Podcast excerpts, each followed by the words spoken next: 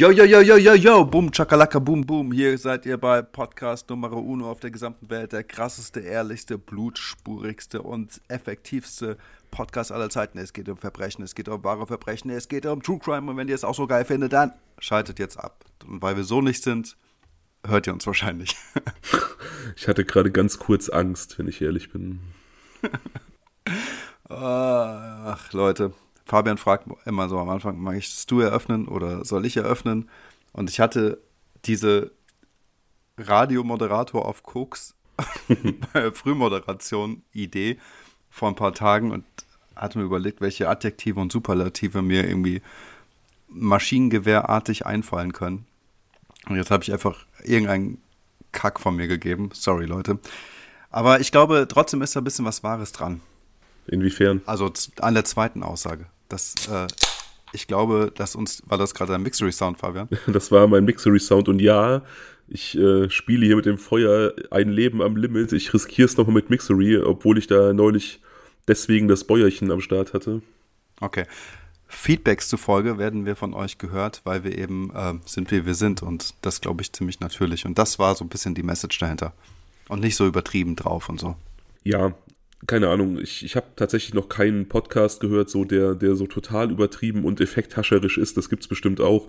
Aber ja, wie du schon sagst, oder wie du auch immer sagst, jedem das Seine, jeder soll das tun und machen und konsumieren, was ihm gefällt.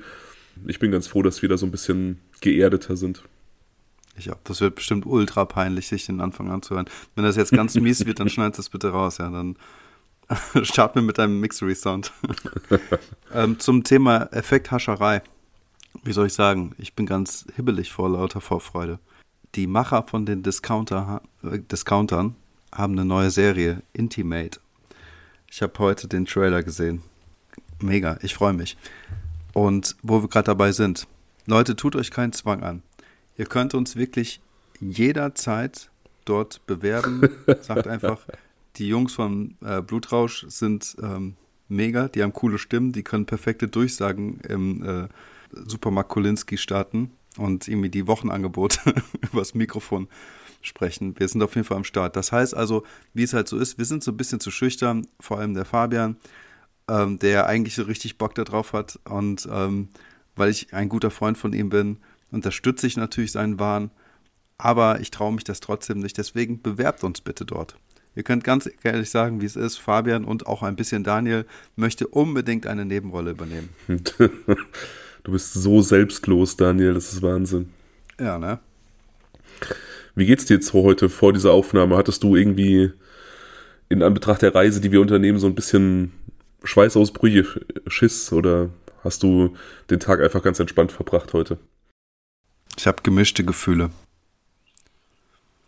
Also ich glaube halt, wie soll ich das sagen? Irgendwie wird es, glaube ich, wirklich erträglich und halb so schlimm. Aber Trotzdem habe ich auch nur so mittelmäßig Bock auf das Ganze, bin ich ganz ehrlich. Es gab schon Folgen, auf, den, auf die ich mehr Bock hatte. Ja, also es ist ja generell kein ein offenes Geheimnis, dass du jemand bist, der eher so auf die mysteriösen Fälle steht, die, die alle so ein, ja, ein bisschen noch den inneren Detektiv anfeuern, also Cold Cases, Sachen, die so ein bisschen was zu, wo man noch was, das Gefühl hat, man könnte noch was aufklären. Und das hm. ist dieser Fall natürlich gar nicht. Aber nichtsdestotrotz, wie gesagt, ähm, war es der aller, allererste Fall, der auf meiner Liste gelandet ist, als ich die angefangen habe zu schreiben. Und ja, einfach auch ein Fall, über den ich definitiv sprechen wollte, weil die Hintergründe auch wieder ein bisschen anders sind als bei anderen Serientätern. Also es gibt natürlich Überschneidungen, die gibt es quasi bei allen Herrschaften, die ja auf solche Murder-Sprees gehen und verschiedene, verschieden viele Menschen töten. Aber hier fand ich die, die ähm, Motivlage immer noch ein bisschen interessanter als bei manch anderen. Hm. Ähm, ja, ich bin mal gespannt. Also seitdem ich das erste Bild gesehen habe, das war ja wirklich ganz am Anfang unserer Podcast-Reise, war mir eigentlich schon klar, was Sache ist. Und ähm, ähm, ich habe gelesen, also die ein oder anderen Hörerinnen von uns haben ja dann auch gefragt, warum ich so skeptisch dem Fall gegenüberstehe. Und ähm, die Antwort ist eigentlich ganz leicht. Ähm, ich habe es schon oft gesagt, ich habe nicht so Bock auf diese äh, menschenverachtenden, äh, sadistischen, hirnlosen Spektakelveranstaltungen. Und das ist so das Ding. Wenn das einfach nur so eine, ähm, so eine hohle äh, Blutfolge gibt, dann ist es halt für mich einfach auch kein Entertainment. Das ist dann nichts, also Entertainment ist ja sowieso immer so ein Wort, aber dann ist auch nicht so dieser Rätselrate-Faktor mit dabei, wenn das einfach so ein quasi Katalog an brutalen Grausamkeiten ist. Ja, weiß ich nicht. Da gibt es auch Schöneres auf der Welt. Ja, also eine Rätselrate-Folge wird das nicht. Das äh, kann ich dir von vornherein schon ganz offen und ehrlich sagen. Das ist eher eine Folge, wo uns so ein bisschen die Banalität des Bösen beschäftigen wird. Hm. Aber ich verspreche dir, weil ich ja deine Vorlieben kenne und weil ich weiß, dass eher so Mysterium dein Ding ist, dass ich das dann ausgleiche, indem der nächste Fall einer sein wird, wo dann wieder so ein bisschen ja, Rätselraten im Vordergrund steht und ein bisschen der berühmte innere Detektiv so ein bisschen gefördert wird. Ja, das ist doch ein Wort. Ich glaube, damit kann ich leben. Also wie gesagt, ich habe mir ja vorgenommen, True Crime so in allen möglichen Facetten abzubilden und dazu gehört halt auch mal sowas wie heute. Ne? Also wir können nicht immer nur Cold Case, nicht immer nur Mysterium. Es gibt halt einfach so viel mehr auch, was in diesem Bereich eine Rolle spielt. Ist okay. Also ich meine, beim letzten Mal hast du mich auch ganz schön äh, geschont. Und ähm, wobei das ähm, ja rückblickend betrachtet schon eigentlich mit einer der heftigsten Fälle für mich auch war. Weil, Tatsächlich? ja, also was heißt einer der heftigsten? Zumindest war er sehr nachhaltig für mich. Ich habe noch sehr viel drüber nachgedacht, weil ich zum einen diese Situation so unglaublich schrecklich für die Familie finde und auf der anderen Seite mich die ganze Zeit frage, was mit, mit, mit Sergei passiert ist und ob äh, es nicht doch noch irgendeine Lösung geben kann oder sowas und was mit diesem verdammten Kanal ist, ob da nicht mal nachgeforscht werden kann. Weißt du, das ist für mich nach wie vor so der Punkt, wo ich mir denke, ähm, also der Spot sozusagen in dieser gesamten äh, Location, der für mich am, am irgendwie interessantesten ist oder am, am meisten, ja, so mal, das dunkelste Geheimnis prägen könnte. Ja, ich finde den Fall auch sehr, sehr spannend und ich schwanke immer so nach Tagesform hin und her zwischen, da ist irgendein Verbrechen passiert, was dann durch puren Zufall und auch Glück auf Seiten der Täter irgendwie quasi das perfekte Verbrechen wurde, weil die Leiche einfach verschwunden ist. Und an manchen Tagen denke ich mir, der hat sich einfach aus dem Staub gemacht. Ich meine, dem widerspricht natürlich, dass er weder Geld noch Ausweispapiere dabei hatte, aber das ist kein Szenario, von dem man nicht schon mal gehört hätte. Also ich bin, wie gesagt, so je nach Tagesform immer so ein bisschen hin und her gerissen. Und so, ja, die Ehe, die wird als sehr, sehr harmonisch beschrieben, aber letztlich kann man den Menschen halt auch immer nur vor den Kopf sehen. Man weiß nie, was da vielleicht in jemandem brodelt. Und dann am nächsten Tag schmeiße ich es dann wieder um und bin dann doch wieder beim Verbrechen. Das ist total, ja, ich habe da keine Lösung. Also ähm, wir haben ja auch schon mal darüber gesprochen, dass es nicht so leicht ist, ohne Papiere und Geld und so weiter von dieser Insel zu kommen. Also das ist halt so ein Punkt, wo ich mich frage, ja, wie kann das äh, Leben dann genau aussehen? Also wenn dann da nicht wirklich so ein, keine Ahnung, so ein, so ein, so ein, so ein naturverbundenes äh, Landstreicherleben oder sowas führt, dann könnte er höchstens vielleicht bei einem Schiff anheuern und Fische fangen oder weißt, weißt du, ich meine, das ist so ein bisschen schwierig da rauszukommen. Und ähm, was mich aber interessieren würde, ist, ob es irgendwelche Begegnungen oder Gespräche gab. Ähm, häufig lernt man ja im Urlaub auch Menschen kennen, mit denen man sich vielleicht sogar anfreundet oder dann halt diese Urlaubszeit ähm, miteinander verbringt, weil sich die Kinder verstehen, weil man mal gemeinsam essen geht oder irgendwie sowas. Ob es da irgendwelche Begegnungen oder Bekanntschaften gab, die es vorher nicht gab und möglicherweise auch Anlass geboten haben, über den Sinn oder Unsinn des äh, 9-to-5-Lebens äh, sozusagen nachzudenken. Das wäre für mich vielleicht ein Indiz äh, dahingehend, als dass man sagen könnte, ja, du hast recht mit dieser Vermutung, also diese 50 Prozent deiner ähm, Vermutung je nach Tageslaune. Hm. Weißt du, also das, dass, dass es irgendwelche Trigger einfach gegeben hat. Ja, das ist leider etwas, was wir nicht wissen. Also zum Thema ohne Papiere von der Insel kommen. Ich habe ja auch schon mal erwähnt, ich bin ähm, auch früher per Anhalter in den Urlaub gefahren, auch so äh, in der Oberstufenzeit Gymnasium oder halt auch so frühe Studienzeit oder dazwischen, Zivi und so. Und ich bin tatsächlich auch mal per Anhalter äh, durch Italien gefahren und dann auch äh, auf ein Schiff nach Griechenland. Und da hat auch keiner meine Papiere sehen wollen. Also ich habe einfach die Leute angelabert, bin quasi zugestiegen und mit. Also es ist möglich, ne? Ich glaube auch, dass das geht, aber wie groß muss dieser Ausbruchgedanke sein und dieser Schrei nach Freiheit, dass man auch wirklich quasi die all diese ähm, Rechte sozusagen dann auch dort lässt und halt komplett auf sich alleine gestellt ein neues Leben anfangen möchte. Ja, keine Frage. Also, dass, dass das natürlich eine massive, einen massiven Freiheitsdrang oder eine massive Verzweiflung voraussetzt, das ist ganz, ganz klar. Aber wie gesagt, wir wissen halt nicht, was in seinem Leben möglicherweise eine Rolle gespielt hat. Aber wie mhm. gesagt, an anderen Tagen bin ich halt einfach beim Verbrechen. So, insofern. Ja. Ja, ich, ich weiß, ich weiß es auch nicht. Tatsächlich ist es total schwer. Ich glaube halt auch, dass es ein Unfall gewesen sein könnte beim, beim Schwimmen. Ich finde den Gedanken auch gar nicht so abwegig. Ähm, ich glaube, eine Zuhörerin schrieb, äh, doch sowas in der Art, ja, dass das T-Shirt ja dann auch irgendwie am Strand gelegen hätte. Und ähm, ich finde, es ist durchaus möglich, dass er, weiß ich nicht, sein Shirt ausgezogen hat, seine Badelatschen oder was auch immer, seine Flipflops hier anhatte und Handy ähm, quasi alles an eine Stelle gelegt hat, ins Wasser gegangen ist. Dann gab es möglicherweise einen Unfall und der Finder, vielleicht der Ägypter, hat dann einfach äh, Flipflops und Shirt weggeschmissen und einfach ja, das Handy halt dann dementsprechend verkauft. Also das ist jetzt kein total unrealistisches Szenario für mich. Nee, also das Fehlen der Klamotten schließt definitiv nichts hundertprozentig aus, das ist ganz klar. Ja, genau. Also von daher ist es für mich ein durchaus ja, ähm, ein Fall, der hängen geblieben ist und wo ich auf jeden Fall auch hoffe und auch zugunsten, also für die Familie wirklich auch hoffe, dass es da dann irgendwann eine Lösung geben wird oder zumindest halt eine Klarheit.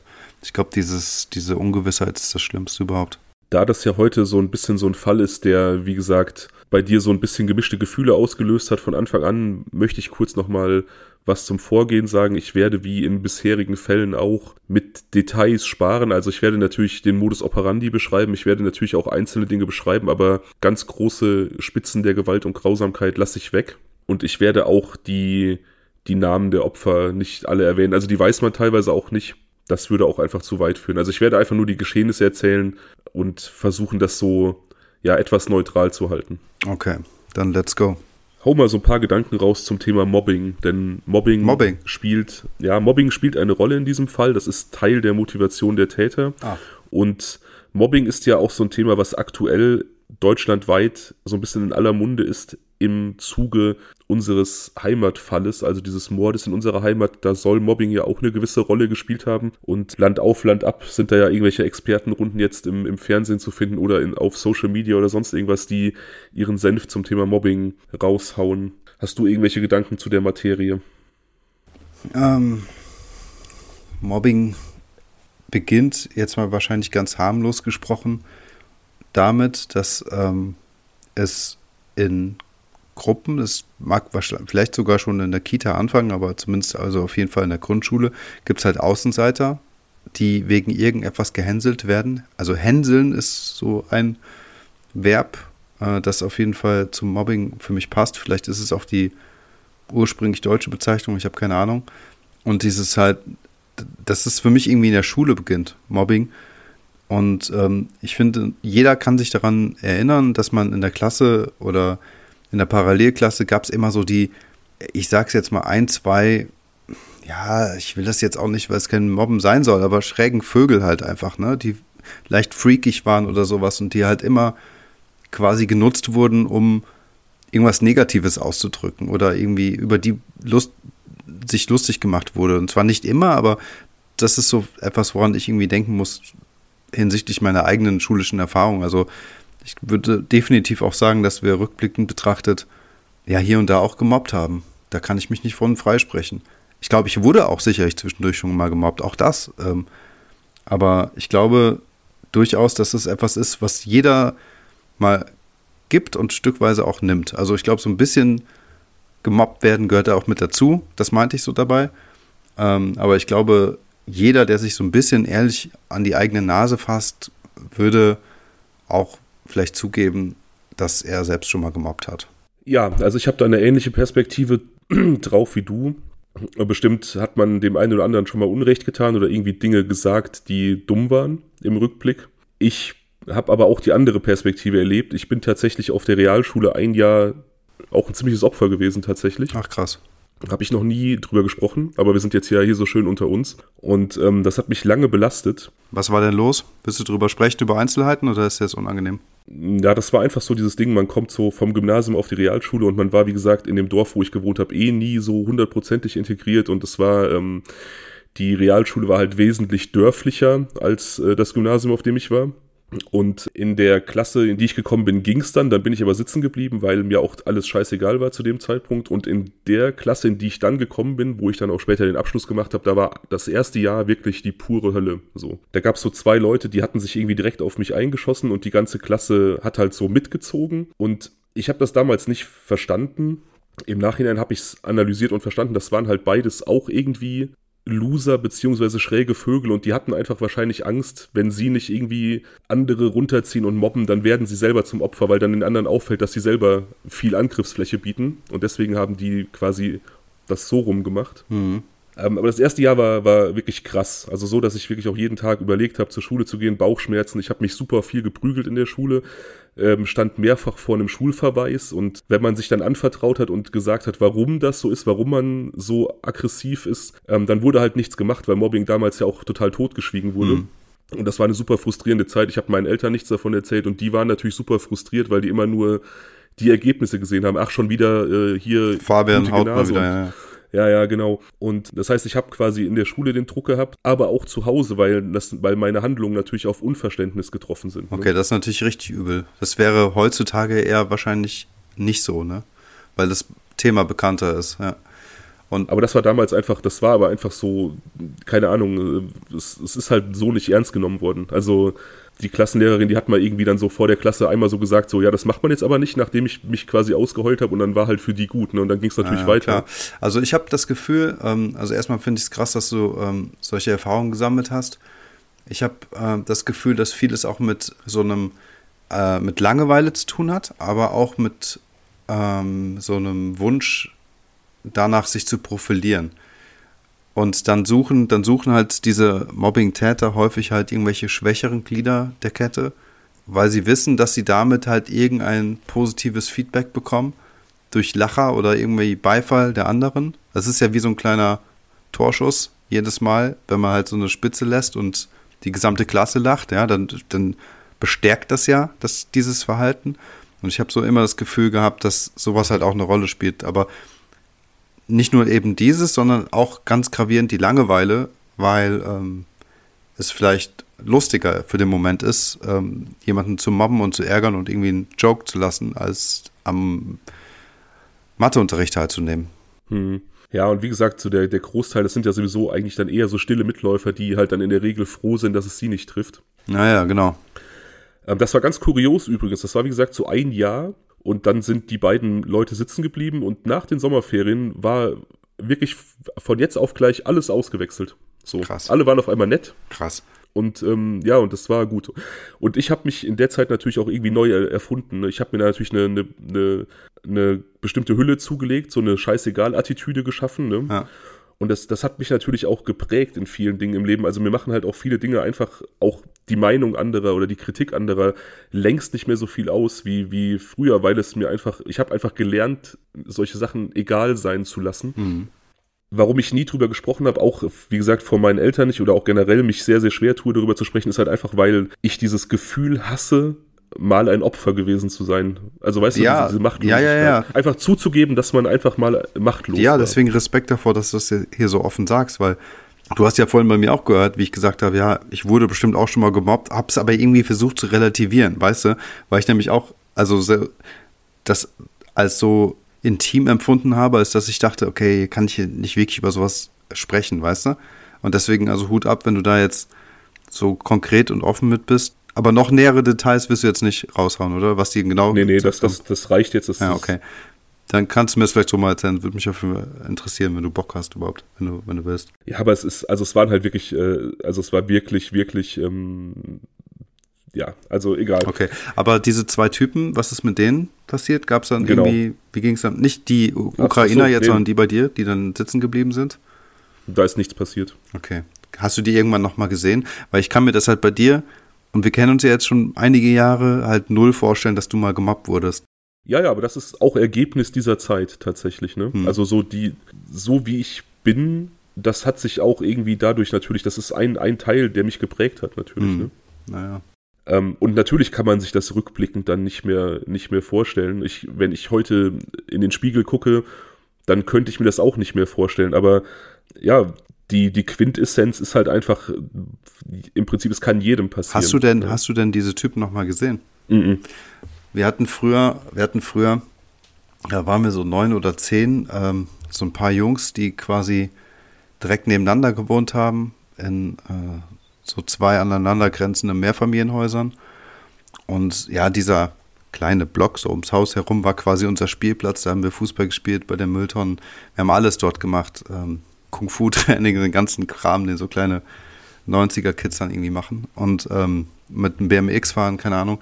Auf jeden Fall gab es aber einen unter uns, den wir also wirklich hart gemobbt haben. Das kann man nicht anders sagen. Und ich habe bis heute, wenn ich darüber nachdenke, ein schlechtes Gewissen. Weißt du? Deswegen würde es mich so interessieren, ob du die jetzt nochmal getroffen hast oder sowas. Ähm, weil, ja, also, wenn eine Situation kommen würde und ich würde diese Person irgendwann nochmal treffen, würde ich mich einfach, also im Face-to-Face-Gespräch, vier Augen, dann wirklich auch dafür entschuldigen, weil ich das, ich meine, klar, man war irgendwie Kind und so, ne, aber ich fand es trotzdem immer wieder scheiße und immer wieder, wenn ich drüber nachgedacht habe, dachte ich mir so, ey, das war echt nicht in Ordnung. Hm. Ja, aber als Kind ist man auch halt oft einfach dumm und man, man schätzt diese Konsequenzen und Folgen nicht so ab. Und ähm, ja, Kinder sind halt auch einfach wirklich grausam. Es gibt irgendwie Untersuchungen, die besagen, dass Männer niemals so ein Aggressions- und Gewaltpotenzial haben wie irgendwie zwischen fünf und acht Jahre. So. Ach krass. Ja, weil ähm, da einfach unheimlich viel im Körper passiert und ja auch der Hormonspiegel sich einpendelt und da äh, ja auch noch so unreflektiert vieles ist, ne? Hm. Kann sein, okay. dass ich die Alterszahlen durcheinander bringe, aber es waren halt auf jeden Fall, es war im sehr, sehr jungen Alter ja. auf jeden Fall. Ja, ja. Na, ist auf jeden Fall interessant. Okay, ich war jedenfalls auch verdutzt, dass du sagtest, dass ähm, Mobbing was mit diesem Fall zu tun hat, weil ich immer davon ausgegangen bin, dass es, also ich habe so eine gewisse Theorie entwickelt, was es mit diesen Ukrainern auf sich hat. Und also auf das Thema Mobbing bin ich nicht gekommen. Genau. Also es sind im Prinzip, es ist auch wieder eine Clique von Freunden, der wir uns heute zuwenden. Ja. Alles äh, Gleichaltrige. Das sind auch ähnlich wie in dem Skylar Nies-Fall erst zwei gleichaltrige Jungs, die sich halt im Prinzip auch schon ihr ganzes Leben lang kennen. Ja, das sind die beiden auf dem Foto, ja? Nein, das ist der Linke auf dem Foto. Ja. Das ist äh, Viktor Sajenko, das ist ein, äh, ja, ein Junge aus gutem Hause. Der Vater ist Rechtsanwalt und will seinem Sohn eigentlich ein ganz gutes Leben angedeihen lassen, eine gute Bildung, aber ähm, er ist so ein bisschen auch ein Außenseiter. Also Viktor ist ein, ist ein Außenseiter, ist jemand, der auch in der Schule so ein bisschen gehänselt wird. Zwar ein guter Schüler, aber jemand, der bei den anderen Mitschülern keinen guten Stand hat. Also ein Mobbing-Opfer. Ein Opfer, ja, genau. Mhm. Er hat einen einzigen Freund, Alexander Hansa. Die beiden sind, wie gesagt, seit frühester Kindheit äh, befreundet. Ja. Und die beiden eint so ein bisschen diese Opferhaftigkeit. Also die sind, die haben eigentlich nur sich selber. Ja. Die sind so die Außenseiter, die werden ähm, dauernd verprügelt, von allen halt gemobbt, werden als sehr freundliche Jungs beschrieben, gute Schüler, sehr sanfte Gem Gemüter und dadurch halt auch einfach so klassische Opfertypen. Wann, wann passiert das denn? In welchem Jahr sind wir gerade? Auch so in den 90er Jahren. Also okay. die, die ähm, sind alle 1988 geboren. Ah ja, okay. Hm. Also die, diese Schulzeit, das ist dann auch so ähm, in den späten 90ern, frühe 2000er und die Taten, von denen wir sprechen werden, sind im Sommer 2007. Okay. Haben die stattgefunden. Also, also da sind die dann 19, als sie ihre Taten begehen. Oh, also schon doch recht alt. Also das sind jetzt keine Teenies. Ja, sie haben gerade die Schule verlassen und versuchen da so, so ein bisschen den, den Schritt ins gefestigte Erwachsenenleben zu gehen. Ja, aber wie gesagt, dazu kommen wir noch. Was für eine Schulform war das? Also sind die, haben die jetzt Bestrebungen zu studieren oder sind das eher, ja, weiß nicht, mit einem Hauptab Hauptschulabschluss vergleichbare Schulabschlüsse oder nee, sowas? Es ist, äh, es ist sowas wie, eine, wie ein Gymnasium. Mhm. Aber die hatten, glaube ich, keine großen Bestrebungen, irgendwie weiterzumachen. Die waren ordentliche Schüler, die haben aber, das, dazu werden wir auch noch kommen, nach der Schule beruflich nicht unbedingt wirklich Fuß gefasst. Okay. Und das war auch ein Teil, ein Auslöser dieser, dieser Taten. Aber das ist ja auch gar nicht so selten, dass man auch so nach dem Abitur vielleicht erstmal gar nicht so richtig weiß, wo man hin möchte und erstmal so eine Orientierungszeit braucht. Ne? Nee, ich finde das gar nicht schlimm. Also mir geht es nur darum, jetzt einfach ein besseres Gefühl für die Situation zu bekommen. Wo in der Ukraine sind wir denn? In äh, Dnipropetrovsk. Das ist ähm, die viertgrößte Stadt der Ukraine, also so eine etwas mehr als eine Millionenstadt, so wie Köln in etwa. Okay, das kann ich nicht nachsprechen. ja, also ich, ich habe es wahrscheinlich auch falsch ausgesprochen. Es ist irgendwie, ähm, da fließt der Fluss Dnieper, Dnieper, keine Dnieper, Ahnung, wie okay. er genau, Hm. ja. Und ähm, das heißt dann so viel wie Stadt an der Dnieper. Ah, okay. Ja. Wie gesagt, die viertgrößte Stadt der Ukraine. Da sind eben Viktor Sajenko und Alexander Hansa eigentlich schon ihr ganzes Leben lang gut befreundet und wie gesagt, dadurch sehr vereint, dass sie Opfer sind. Auch dadurch, dass sie aus eher gutem Hause kommen und die Mehrheit ihrer Mitschüler eher nicht und auch das ist dann so, macht sie so ein bisschen auch zu Außenseitern. In der achten Klasse kommt dann der gleichaltrige Igor Suprunjuk dazu. Das ist jetzt der junge Mann rechts auf dem, auf dem Bild. Ja.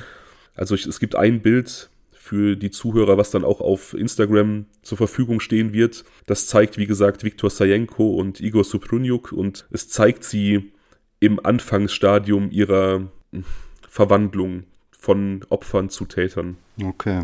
Auch er, also auch Igor Suprunjuk, ist ein klassisches Opfer. Auch er ist jemand, der nicht beliebt ist, der keine Freunde hat, der rumgeschubst wird, der schikaniert wird und ja, dadurch freundet er sich mit den beiden Jungs an, also mit äh, Viktor und Alexander, denn wie gesagt, die sind jetzt quasi alle dadurch vereint, dass sie eben Opfer sind. Hm. Aber Igor schwingt sich so ein bisschen zum, zum Anführer dieser Dreierkonstellation auf, weil er eben nicht so ein sanfter, freundlicher Typ ist wie die anderen beiden, sondern eher so ein dominanter Mensch. Also der ist quasi direkt der Chef dieser Dreierkonstellation.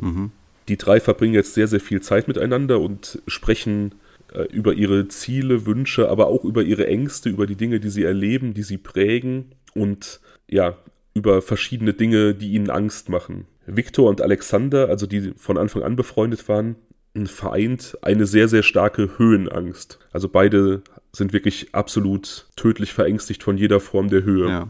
Igor Suprunjuk hat irgendwann mal in irgendwelchen Büchern über Psychologie von einer sogenannten Konfrontationsmethode gelesen, in der Menschen, die Ängste plagen, mit ihren Ängsten konfrontiert werden, um die Angst davor eben zu verlieren. Die klassische Vogelspinne, die einmal über die Hand krabbeln muss und dann sind sämtliche Ängste vor Spinnen verflogen. Genau. Und so schlägt er vor, dass die drei Jungs in ein leerstehendes Hochhaus einbrechen und sich erst über Balkone im 14. Stock hinaushängen und später auch außen am Balkon quasi über dem Boden hängen, um diese Höhenangst abzutrainieren. Das tun sie dann auch und hängen dann da teilweise stundenlang, um sich mit ihrer Angst zu konfrontieren. Und sieh da, es funktioniert. Viktor und Alexander trainieren sich diese Höhenangst ab. Alexander plagen noch weitere Schwächen in Anführungsstrichen. Er hat eine sehr starke Blutphobie, also er kann kein Blut sehen. Das geht so weit, dass er nicht mal Filme sehen kann, wo Filmblut verwendet wird. Selbst das erregt ihn zu sehr. Und er hat einfach zu viel Mitleid und Empathie. Also ihm tut quasi alles und und jeder leid. So. Ja. Auch hier hat Igor die passende Therapie in Anführungsstrichen zur Verfügung. Er schlägt vor, dass die drei Tiere fangen, foltern und verstümmeln. Ja. Das ist also ganz klassischer Einstieg. Die drei fangen streunende Katzen und Hunde und ja, tun denen Gewalt an, was wir so oft bei verschiedenen Serientätern immer wieder erleben. Auf diesem Bild hier, das äh, diese beiden zeigt, also Viktor und Igor, ist ja links hinten was verpixelt. Hängt da ein weißes Tier? Da hängt eine aufgeschnittene und ausgeweidete Katze an einem Baum, Ja. ja. Okay. Das ist das, ist das erste Opfer in Anführungsstrichen der drei. Eine, eine streunende Katze, die ihnen ins Netz geht und die sie ja aufschneiden und die Gedärme entnehmen und dann an einer Schlinge an einen Baum hängen und sich dann fotografieren. Diese Fotos sollen halt auch der Abhärtung dienen. Also man möchte dann sich diese Taten immer wieder ansehen und diese Taten nachempfinden und auch dadurch dann die Hemmschwellen immer weiter abbauen. Es gibt auch Videos tatsächlich. Also man kann zu diesem Fall, wenn man so ein bisschen auf die Recherche geht, relativ viel Foto- und Videomaterial suchen. Das ist so ein bisschen der Fluch der heutigen Zeit. Ich möchte niemandem empfehlen, das zu tun tatsächlich. Nein, danke. Da gibt es ein Video, wo die beiden über eine halbe Stunde lang, circa 40 Minuten lang eine Katze foltern. Das ist so das deren schlimmstes Werk aus dieser Anfangszeit. Die Katze wird unter anderem an ein Kreuz genagelt, ihr Mund wird zugeklebt und sie wird äh, mit einer Luftpistole beschossen. Oh In diesem- Mann, ey. Ja, also man muss schon wirklich ein ganz schön kranker Dirnenspross sein, um einem Tier sowas anzutun, finde ich. Überhaupt einem Lebewesen. Also, Ja, naja, ja. ähm, klar. da müssen wir jetzt gar nicht drüber reden, das ist natürlich bei einem Menschen nochmal eine andere Kategorie ist, aber ich finde auch, äh, sowas mit einem Tier machen zu können, dass dir ja auch seine Empfindung, seine Angst, seinen Schmerz doch auch sehr, sehr deutlich zeigt. Ja. Ne? Das Ganze geht dann so weit, dass streunende Hunde auch geköpft werden. Also das ist dann so die, diese Evolution quasi, die die durchmachen. Mhm. Eines Tages verprügelt Igor einen Jungen aus der Nachbarschaft, stiehlt dessen Fahrrad und verkauft es an Viktor. Das ist so ein bisschen ein Aha-Moment für ihn. Dieses Quälen und Töten von Tieren hat sich jetzt zum ersten Mal in Gewalt gegen einen Menschen gewandelt, einen gleichaltrigen Jungen, und zum ersten Mal fühlt er auch einem Menschen gegenüber diese Macht, die er sonst nur bei diesen streuenden Tieren hat. Mhm, verstehe. Also er, er ist, er hat Macht. Diese andere Person hat Angst vor ihm, ist ihm unterlegen, er, er bestiehlt ihn sogar, bereichert sich an diesem Fahrrad. Natürlich werden die erwischt, die, äh, die Jungs, aber nicht bestraft. Also man lässt da so ein bisschen den Mantel des Schweigens drüber, drüber fallen, weil es halt auch so das erste Mal war, dass die irgendwie auffällig geworden sind. Mhm. Die drei beenden die Schule, finden aber aufgrund ihrer mangelnden äh, Motivation nur schlecht bezahlte Jobs. Also die schlagen sich so als Wachmänner und Hilfsarbeiter durch. Alexander beginnt Taxi zu fahren, allerdings jetzt nicht in einem richtigen Taxi, sondern er nimmt in seinem Privatwagen quasi Menschen mit gegen ein kleines Geld. Ja. Das weiten die drei dann so aus, dass Alexander Fahrgäste zu irgendwelchen Waldgebieten fährt, wo Viktor und Igor warten und dann die Fahrgäste quasi ausrauben und das, was man ihnen stiehlt, verkauft man dann halt bei irgendwelchen Pfandleiern oder Hehlern, um sich ein bisschen nebenbei was zu verdienen. Stellt sich denn Alexander dabei als, ja, wie soll man, Opfer da oder lüftet sich dann das Geheimnis und die Fahrgäste merken, dass es eigentlich ein kriminelles Dreiergespann ist. Genau, also es, es, ist wohl so, dass das relativ offensichtlich ist, dass es ein Dreiergespann ist. Du wirst jetzt auch dich fragen, warum das gut geht, in Anführungsstrichen. Ja, genau. Man muss jetzt dazu sagen, wir reden jetzt hier von einer relativ geringen Zeitspanne. Also diese Taten, die, die beginnen die so im März, April 2007. Ja. Und ihre Mordserie ist dann Juni, Juli 2007. Also, das, ist, das sind alles nur ein paar Monate, wo diese kriminelle Karriere quasi stattfindet und diese, diese ersten Raubüberfälle. Natürlich werden die gemeldet, aber die Ermittlungsarbeiten sind dann noch gar nicht richtig angelaufen. Da ist dann quasi auch schon diese Mordserie zu Ende. Also, ja, verstehe. Es geht, es geht alles recht zügig. Mhm. Ne? Alexander allerdings beginnt so ein bisschen Gewissensbisse zu bekommen. Ihm wird das Ganze langsam zu extrem. Igor reicht es nicht mehr zu rauben. Er spricht vermehrt, vermehrt davon, dass er jemanden töten möchte und gibt immer wieder diese Fantasien wieder. Und Alexander bekommt auch ein bisschen Angst vor, vor Igor. Mhm. Also wie gesagt, dem, der scheint so der dunkelste dieser Charaktere zu sein und ja, ist da offensichtlich auf den Geschmack gekommen. Und Alexander zieht im Mai die Reißleine und ähm, hängt nicht mehr so viel mit den anderen beiden rum. Äh, ich hätte jetzt gesagt, eine weise Entscheidung. Ich hoffe nur nicht, dass er zum Opfer wurde. Nein, er ist am Ende noch auch Mittäter, aber in einem sehr, sehr geringen Umfang. Ja, okay. Aber dazu kommen wir auch noch. Ja. Den ersten Mord begehen Igor und Viktor in der Nacht des 25.06.2007. Die beiden gehen spazieren und zufällig hat Igor einen Hammer dabei. Zufällig, in Anführungsstrichen. Als ihnen eine 33-jährige Frau entgegenkommt, die gerade auf dem Heimweg ist. Sie hat den Abend bei einer Freundin verbracht, die haben so Tee getrunken und sich ein bisschen ausgetauscht über den neuesten Klatsch und Tratsch. Und als sie an den beiden Jungs vorbeigeht, dreht sich Igor schnell und unvermittelt um und schlägt ihr mit dem Hammer seitlich gegen den Kopf, sodass sie vermutlich schon bewusstlos zu Boden geht und wahrscheinlich gar nicht mehr großartig merkt, dass er sich über sie beugt und ihr dann am Boden liegend mit dem Hammer den Schädel einschlägt. Tragischerweise wird ihre Leiche am nächsten Morgen von ihrer eigenen Mutter gefunden, die sich gegen 5 Uhr morgens auf die Suche gemacht hat, weil die Tochter am Vorabend nicht mehr nach Hause zurückgekehrt ist. Oh Mann.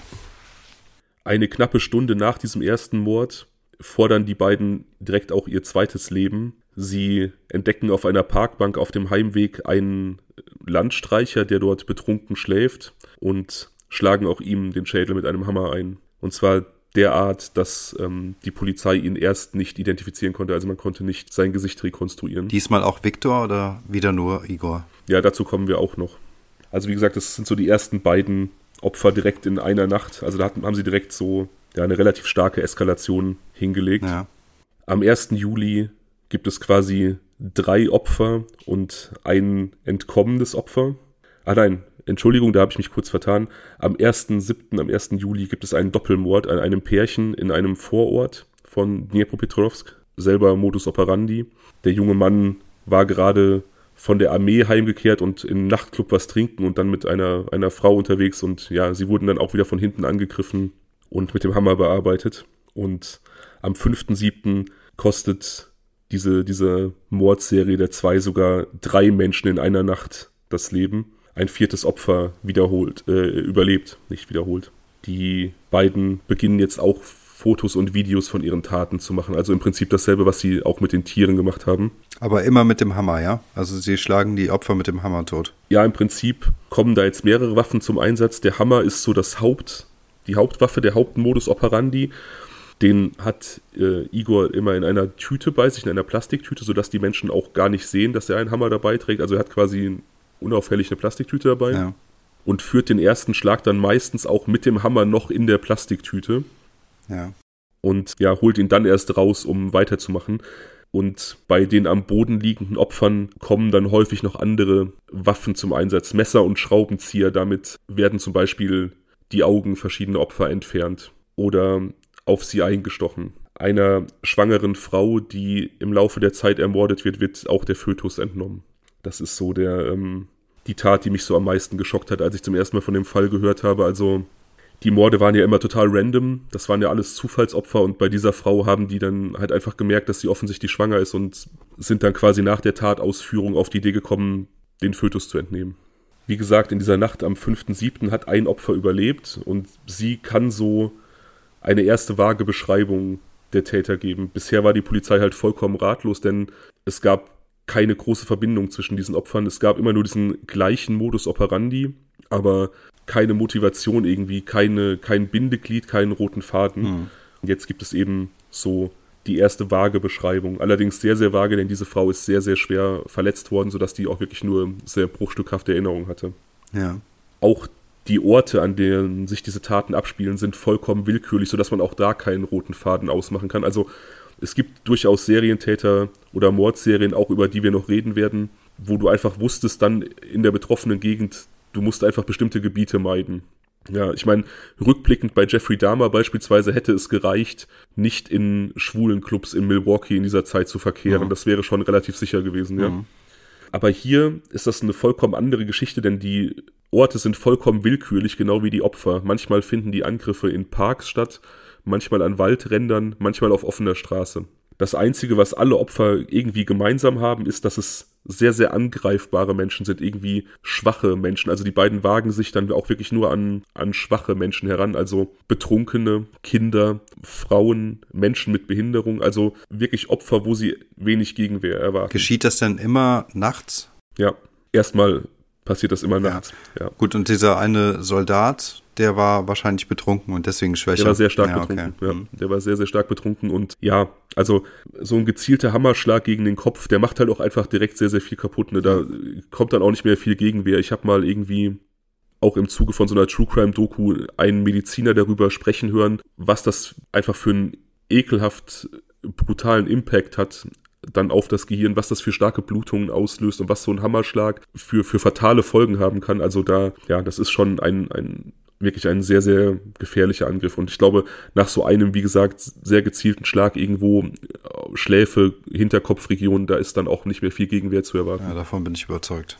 Am 6.7. gibt es dann tatsächlich Angriffe tagsüber auf zwei 14-jährige Angler, auch in einem Vorort. Einer lässt sein Leben dabei, einer kann überleben und wird tragischerweise erstmal von der Polizei selber für den Mörder gehalten, weil die natürlich unterstellen, okay, der hat sich vielleicht mit seinem Freund irgendwie gestritten und in die Haare bekommen und hat dann ihn im Zuge dieses Streits erschlagen, wird von der Polizei verhaftet, sehr, sehr hart befragt, offensichtlich auch verprügelt, um ihn zu einem Geständnis zu bewegen. Aber irgendwann glauben sie ihm dann die Geschichte, dass sie da wirklich von zwei Fremden einfach aus heiterem Himmel angegriffen wurden. Und jetzt kann ein erstes aussagekräftiges Phantombild erstellt werden. Also 6.7. Das hält die beiden allerdings nicht davon ab, weiterzumachen. Am 12.07. beginnen sie ihre nächste Tat. Ein alter Herr, der gerade davon erfahren hat, dass er ein Krebsleiden mit sich trägt und gerade seine Therapie beginnen will, wird an helllichtem Tag von seinem Motorroller heruntergeschlagen und am Boden ebenfalls totgeschlagen. Den Motorroller verkaufen die beiden dann. Von dieser Tat gibt es ein recht ausführliches Video im Internet, zu dem wir noch kommen werden, mhm. was in der Verurteilung eine relativ große Rolle spielt. Das heißt, es gab eine Überwachungskamera oder? Nee, nee, die haben das gefilmt. Also okay. die haben, mhm. die haben ihre Taten sehr ausufernd dokumentiert. Also so wie auch am Anfang, wie gesagt, die Tötungen dieser Tiere dokumentiert wurde, haben sie das dann auch mit ihren Mordopfern getan. Und das, wie gesagt, ja, also man findet diese, dieses Material, wenn man danach sucht. Der ursprüngliche Beweggrund war ja eigentlich, dass sie ihre Ängste ablegen. Jetzt würde ich mal unterstellen, also es gab diese Blutphobie von Alexander ähm, am Anfang. Jetzt würde ich aber mal unterstellen, dass die jetzt mittlerweile wirklich äh, Blutdurst hatten, oder? Also es kann ja jetzt nicht mehr um irgendwelche Ängste gehen. Nee, ich denke auch, dass das ähm, jetzt wirklich einfach so Blutdurst war und auch so diese reine, diese reine Macht, dieses High auf, auf diese High, Macht, ne? Und ich glaube, die Videos wurden ja. auch nicht mehr ähm, zu therapeutischen Zwecken oder sowas aufgenommen, sondern viel eher dafür, um so kleine Trophäen zu sammeln. Total. Ja. Davon bin ich auch überzeugt. Also dieses, dieses Machtgefühl, dieses Überlegenheitsgefühl dann auch immer wieder zu durchleben. Also ich glaube, dieser doch sehr schräge Gedanke der Selbsttherapie, der ist da schon lange verworfen zu diesem Zeitpunkt. Zumal ja auch Alexander, der ja dieses in Anführungsstrichen Problem mit der Blutphobie und mit dem ähm, sehr, sehr großen Mitleid hatte, zumal der bei diesen Taten ja auch gar nicht mehr mitwirkt. Also ja. Der, der weiß von diesen Taten, ja. aber der will damit nichts zu tun haben. Aber nochmal die Frage, wer schlägt denn jetzt immer? Ist es immer nur Igor oder auch Viktor? Ja, also die Schläge kommen immer von Igor. Ja. Viktor ist allerdings auch beteiligt, aber dazu kommen wir noch. Ja. Die beiden stehlen halt auch immer. Ne? Also das ist natürlich auch ein Grund dieser, dieser Übergriffe. Die wollen sich auch bereichern, also die klauen dann das Geld, was die Opfer dabei haben, mhm. irgendwelche persönlichen Gegenstände, Handys und verkaufen die halt für, für kleines Geld in irgendwelchen Pfandleihen. Ne? Ja. Also das ist, ich glaube, dieses Gewinnstreben spielt aber eigentlich nur eine relativ untergeordnete Rolle. Ich glaube, den Großteil macht jetzt wirklich reiner Blutdurst aus, reiner Blutrausch, um mal unseren Podcast-Titel zu bemühen. Mhm in dieser Zeit, also ich habe jetzt ja von einigen Opfern erzählt, in dieser Zeit tauchen auch immer wieder Leichen irgendwo auf, die also dann gefunden werden, die dieser Mordserie zugeordnet werden können, sodass man am Ende, wie gesagt, 21 Leichen hat an 21 Tagen. Das ist schon auch ja, eine recht, über, eine recht, wie soll ich sagen, ordentliche Ausbeute. Also ja. da haben die sich nicht lumpen lassen. Es gibt jetzt, wie gesagt, ein halbwegs vernünftiges Phantombild durch diesen Anglerjungen. Von beiden oder nur von von, von beiden. beiden ja. Und die Polizei connectet jetzt natürlich auch diese Angriffe. Man weiß, okay, dass diese ganzen Taten, diese Leichen, die man findet, der Modus operandi ist gleich, das scheinen diese beiden Leute zu sein. Mhm. Zumal es ja schon mal noch am 5.7. noch ein anderes Opfer gab, das so eine vage Beschreibung rausgeben konnte. Und man hält jetzt so ein bisschen die Augen offen. Man weiß natürlich auch, dass die, dass die beiden offensichtlich auch Gegenstände stehlen, dass den Leichen immer wieder Sachen fehlen. Und man hält jetzt auch so ein bisschen ein Auge auf verschiedene Pfandleier und sowas. Mhm der Druck auf die Behörden seitens der, der Öffentlichkeit wächst natürlich. Also die, ähm, die Öffentlichkeit, die möchte jetzt natürlich irgendwie Resultate haben, Ergebnisse haben, sodass ähm, eine Soko gegründet wird, die tatsächlich 2000 Beamten umfasst. Also das ist schon absolut beispiellos. 2000 Leute, die wirklich primär daran arbeiten sollen, diese Mordserie zu stoppen. Wie gesagt, Pfandleier überwachen, mögliche Gebiete überwachen, in denen Taten geschehen könnten, Zeugenaussagen, Spurensicherung, also sehr, sehr viel Laufarbeit. Unterdessen begehen die beiden einen weiteren Angriff auf eine Frau, die auch von einem Motorroller runtergeschlagen wird, wieder am helllichten Tag, mitten in einer, auf einer belebten Dorfstraße und dabei werden die beiden jetzt von einigen Leuten in diesem Dorf gesehen, also die werden quasi immer unvorsichtiger, weil sie bisher so gut damit durchgekommen sind. Mhm.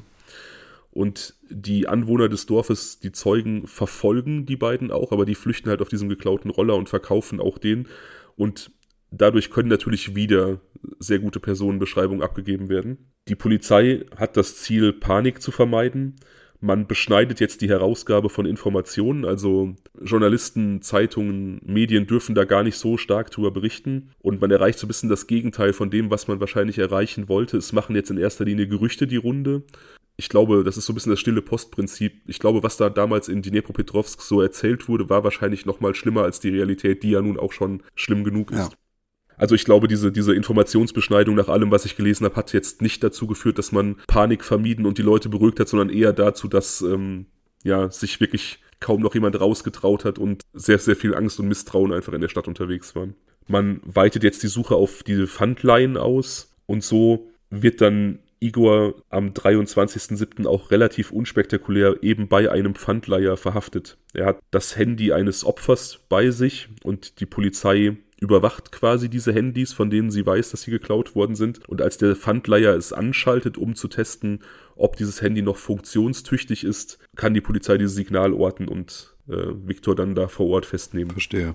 Äh, äh nicht Viktor, Igor, also super unspektakulär. Der verrät dann natürlich seine Komplizen, also Viktor und Alexander, der noch versucht, also bei Alexander zu Hause wurde das ganze Diebesgut gelagert. Der versucht das dann auch noch zu entsorgen, als die aufgeflogen sind, aber schafft er halt auch nur noch bedingt. Das heißt also, er war wirklich nur noch Mitwisser und Lagerstätte und hat das so passiv unterstützt quasi. Genau, genau. Also er ist ja in erster Linie Mitwisser und hat, wie gesagt, diese, dieses Diebesgut gelagert und dafür dann einen Teil der Einnahmen bekommen. Das ist dann auch das, wofür er verurteilt wird. Also primär für diese Mitwisserschaft, weil wie gesagt, aktiv an den Taten beteiligt war er nicht. Muss, also, musste er sich denn so als Mutprobe ähm, die Videos ansehen? Das weiß ich nicht. Also das ist tatsächlich äh, so nicht bekannt. Über Alexander ist relativ wenig dann bekannt. Der hatte auch ja für seine Rolle oder für seine Rolle gesehen auch eine recht saftige Gefängnisstrafe. Aber darüber hinaus ist über den gar nicht so viel rausgekommen. Also der musste dann neun Jahre ins Gefängnis für diese Rolle des Mitwissers und Aufbewahrers von, Dieb, von Diebesgut. Hm. Das ist schon ordentlich, denke ich. Wie eingangs erwähnt, ist Viktors Vater Rechtsanwalt und der lässt es sich natürlich nicht nehmen, seinen Sohn dann auch vor Gericht zu vertreten. Und die Strategie liegt ja quasi auf der Hand. Viktor hatte natürlich Angst vor dem dominanten Igor, mit seinen Gewaltfantasien. Er war ja, wie gesagt, der, der Chef der Gruppe, hat sich da relativ schnell zum, zur Führungsfigur in dieser Dreierkonstellation aufgeschwungen und natürlich war er auch der Aggressive und er war der mit den schlimmen Gedanken und Viktor war quasi eingeschüchtert und hat einfach mitgezogen, hat aber natürlich niemals selber was gemacht ja. nach Aussage der Verteidigung. Mhm. Das versuchen sie so lange glaubhaft zu vermitteln, bis ein Video auftaucht, das Igor und Viktor beim Töten dieses alten Mannes zeigt, von dem ich erzählt habe, dem sie seinen Motorroller geklaut haben. Der liegt da auf dem Waldboden und während Igor ähm, mit einem Hammer auf seinen Kopf einschlägt, sticht Viktor mit einem Schraubenzieher auf den Körper und den Unterkörper des Mannes ein. Beide lachen und beide machen auch Witze über das Opfer, sodass also da relativ klar ist, dass da eben beide aktiv waren und dass da einer jetzt nicht unbedingt total verängstigt äh, widerwillig mitgezogen hat. Also diese Strategie scheitert angesichts dieses Videos sehr, sehr schnell. Mhm zu diesem Video, das habe ich irgendwie damals, als ich den Fall noch gar nicht kannte, da bin ich irgendwie mal durch Zufall drauf gestoßen und das war wirklich ein sehr abartiger Anblick. Also speziell die Geräuschkulisse oder die, die Tonspur des äh, älteren Herren werde ich wahrscheinlich niemals vergessen. Und die machen ihre Witze dann über die sind über, total entspannt, seinen, die machen die, die, Kampf. Also was, was sie da für Witze machen, was sie da für Witze machen, weiß ich nicht, aber sie sind offensichtlich sehr amüsiert und man merkt so, die erzählen sich Witze. Also der eine sagt was, beide lachen und also es ist auch recht offensichtlich, dass sie über die Person da spotten in dieser Situation. Boah, da wird mir kurz schlecht bei sowas. Es ist richtig eklig, ne? Also, wir haben da ja schon oft auch drüber gesprochen. Es, es gibt irgendwie Morde, die ich nachvollziehen kann. Also, wo ich, wenn ich darüber nachdenke und das Motiv des Täters objektiv betrachte, wo ich dann sagen kann, ja, ich kann verstehen, warum das passiert ist in diesem Moment.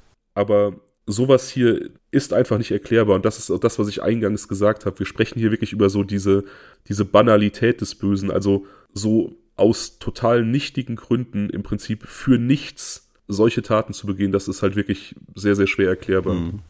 Die Verteidigung ändert nun ihre Strategie, nachdem man also, wie gesagt, Viktor da nicht raushalten kann, nachdem er in einem Video auftaucht und offensichtlich sehr, sehr aktiv beteiligt ist, behauptet die Verteidigung nun, die Staatsanwaltschaft hätte die Videos digital bearbeitet, um die beiden zu Sündenböcken zu machen, weil man der Öffentlichkeit jetzt irgendwie mal Ergebnisse präsentieren muss. Und auch Viktor und Igor, denen werden diese Videos gezeigt im Gerichtssaal und die behaupten, sich selber nicht zu erkennen. Also auch absolut abstruse äh, Taktik. Mhm. Und natürlich geht das auch nur einige Zeit gut. Also das Gericht bestellt dann einen digitalen Experten ein, der nimmt diese Videos in Augenschein und der schließt jegliche Bearbeitung und Manipulation aus, sodass dann also klar ist, es sind die beiden zu sehen, wie sie da eben das tun, was sie tun. Ja, ja sodass sie dann auch ohne große Umschweife zu lebenslanger Haft verurteilt werden. Was heißt das in Jahren? Lebenslang. Okay. Hm. Ja. Und ja, ich denke, ukrainische Gefängnisse sind bestimmt kein schöner Ort. Nee. Wie, viel, wie viele Opfer hatten die jetzt insgesamt? 21. 21 in, Opfer, ja. In 21 Tagen, ne? Ja. Also eine, eine, sehr, eine sehr kurze, aber sehr, sehr intensive Mordserie.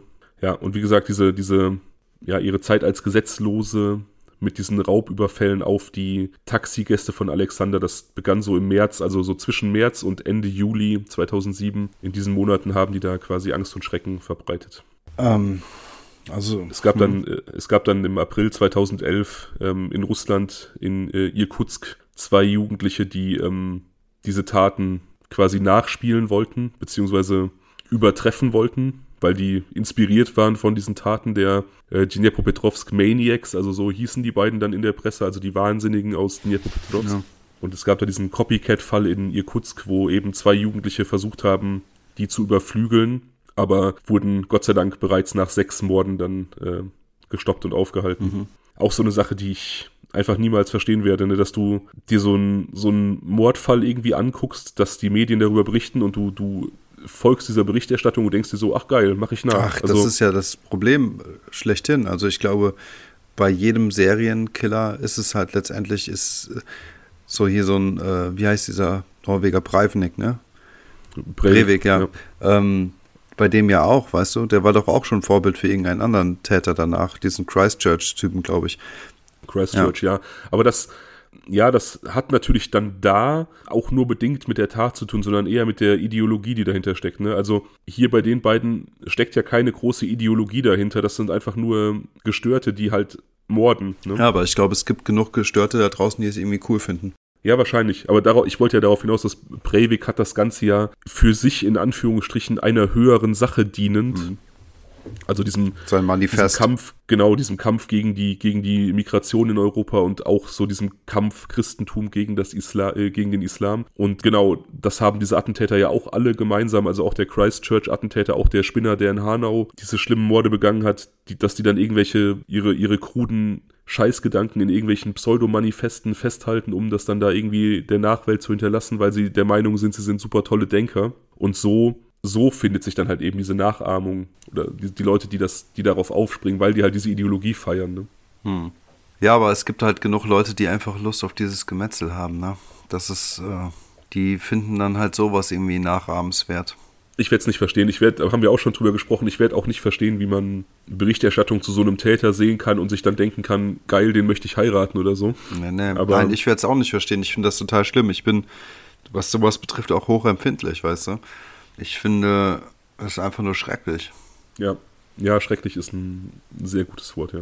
Ja, wie gesagt, ich habe jetzt den Fall, soweit es ging, eben abgespeckt erzählt. Ich wollte dir, wie gesagt, gerne Details ersparen. Ich fand, das war ich dir schuldig, nachdem du ja von Anfang an so ein bisschen Bedenken hattest dem Fall gegenüber. Und ich weiß, es gibt so einzelne Hörer, ähm, die, die ab und zu mal sagen, ich könnte gern mehr Details erzählen, aber ich finde das so in manchen Fällen auch einfach ja, nicht so richtig angemessen. Nein, das braucht man nicht, ganz ehrlich. Also ähm, mir ist schon, also ich bin dir natürlich auch dankbar, aber ähm, ich habe dir ja im Vorfeld auch schon gesagt, wenn es mir zu krass geworden wäre, dann hätte ich ähm, einmal meine nicht vorhandene Alexa bemüht, meine Stimme zu imitieren, um dann einfach nur immer Ja und Nein zu sagen. Aber letztendlich finde ich, muss man es auch nicht weiter ausschmücken, ganz ehrlich. Das ist einfach eine Clique von Psychopathen gewesen, die unterwegs waren und die da irgendwie ja, Blut geleckt haben und keine Ahnung, was sie da sich, was, was, was, was in denen war, dass sie sich jetzt dazu berufen gefühlt haben, das einfach weiter durchzuziehen. Aber unterm Strich ist es einfach so, dass sie über vier, fünf Monate sich ihr gesamtes Leben kaputt gemacht haben. Und ähm, das von 21 Menschen ausgelöscht haben. Also was geht ab? Also da mehr Details muss ich gar nicht wissen. Die waren einfach auf bestialische Art und Weise unterwegs mit einem Hammer und haben einfach solche Morde ähm, verübt. Das ist einfach nur schrecklich. Die Frage ist ja, waren diese Leben vielleicht teilweise auch schon vorher zerstört, eben durch dieses Mobbing, durch diese Außenseiterstellung, die sie eingenommen haben? Also ich glaube, ich glaube ganz ehrlich, nein. Also so wie du es beschreibst und ich, ich musste auch nicht tiefer reingehen, ehrlich gesagt. Ich glaube, dass Victor und Alexander wirklich einfach ähm, eine scheiß Teenagerzeit hatten. Ich glaube, das hätte sich verwachsen mit der Zeit. Also ähnlich wie du es jetzt beschrieben hast bei dir.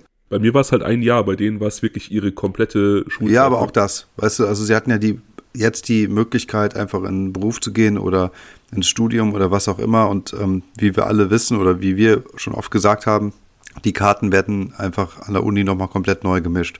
Und ähm, deswegen glaube ich einfach, dass das irgendwann auch aufgehört hätte.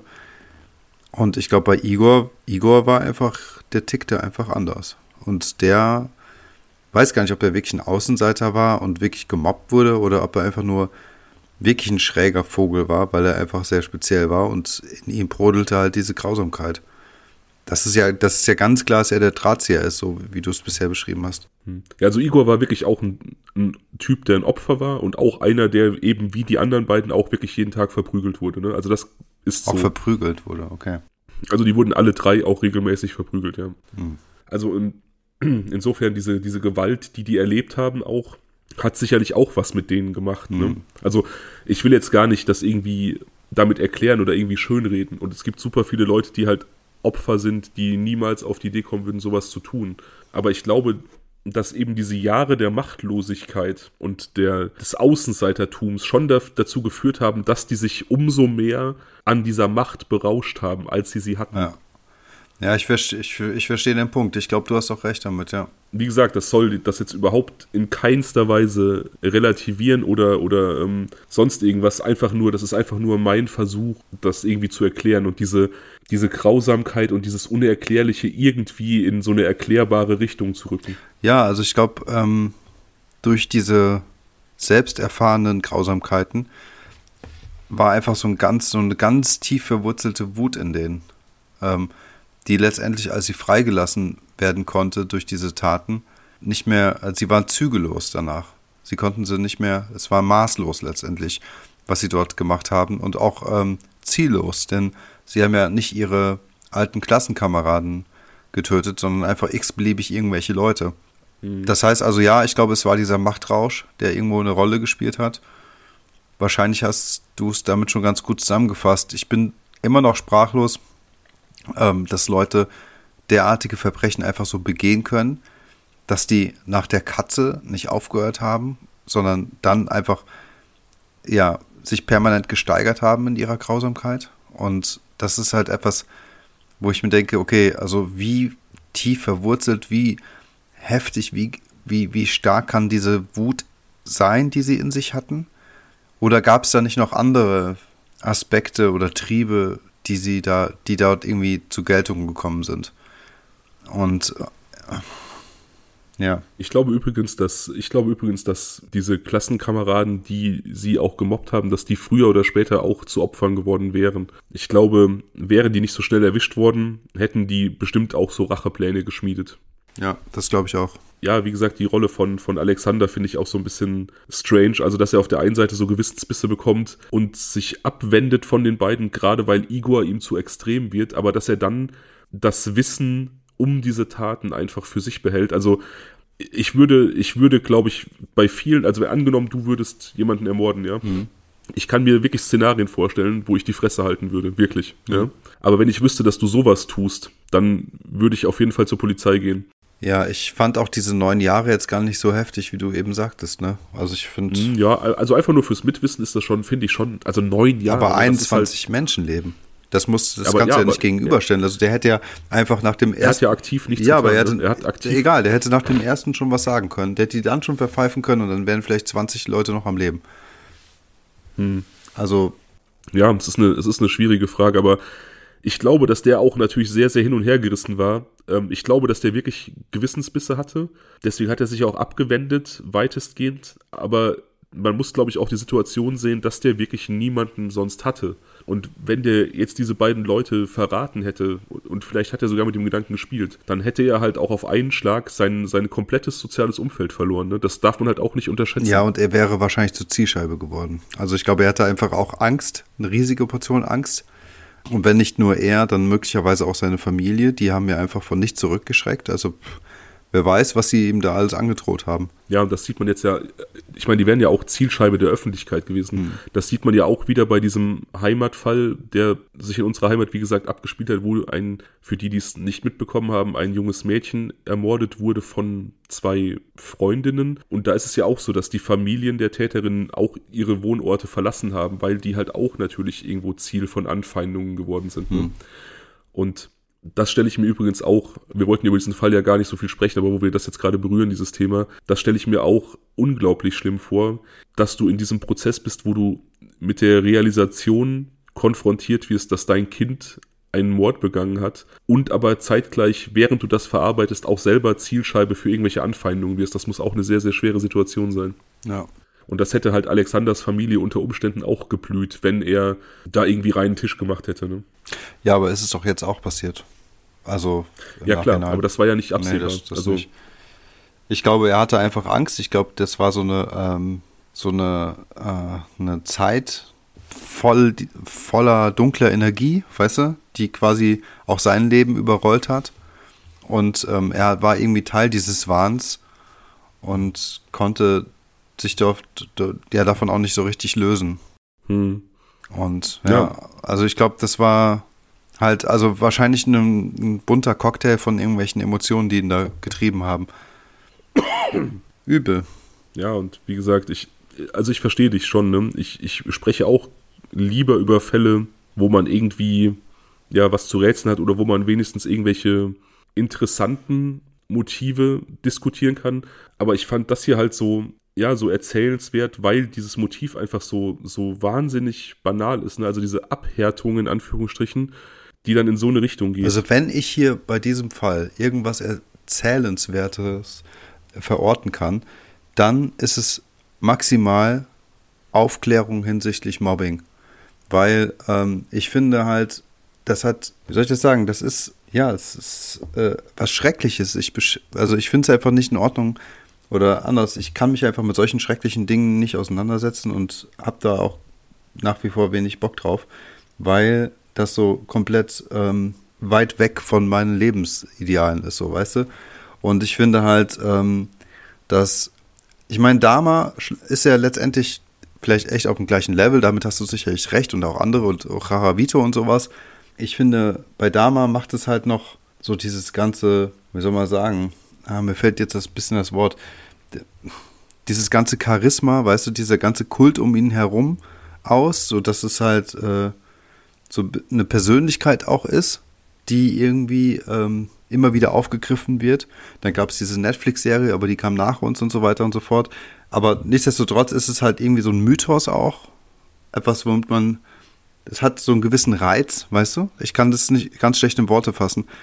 Aber bei denen jetzt hier, weiß ich nicht. Für mich sind das einfach nur irgendwelche, ja, weiß ich nicht, grausame Menschen einfach, weißt du? Und ich finde, grausame Menschen sollten keine Bühne haben.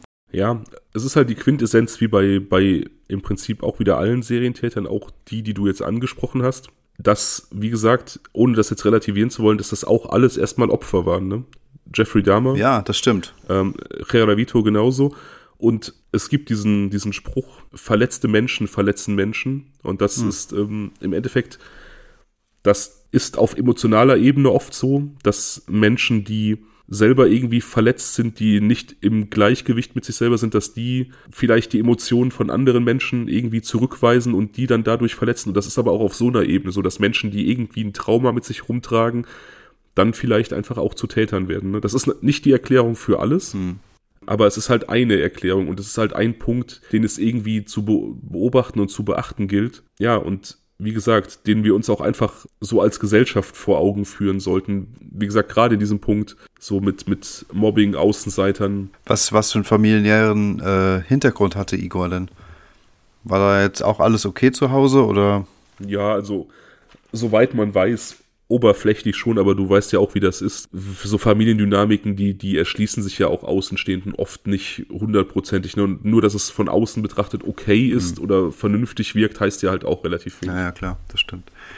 Also ich glaube, nicht jeder, äh, nicht jedes Mobbing-Opfer wird automatisch auch zum Täter, das ist klar und zum Glück ist es nicht so.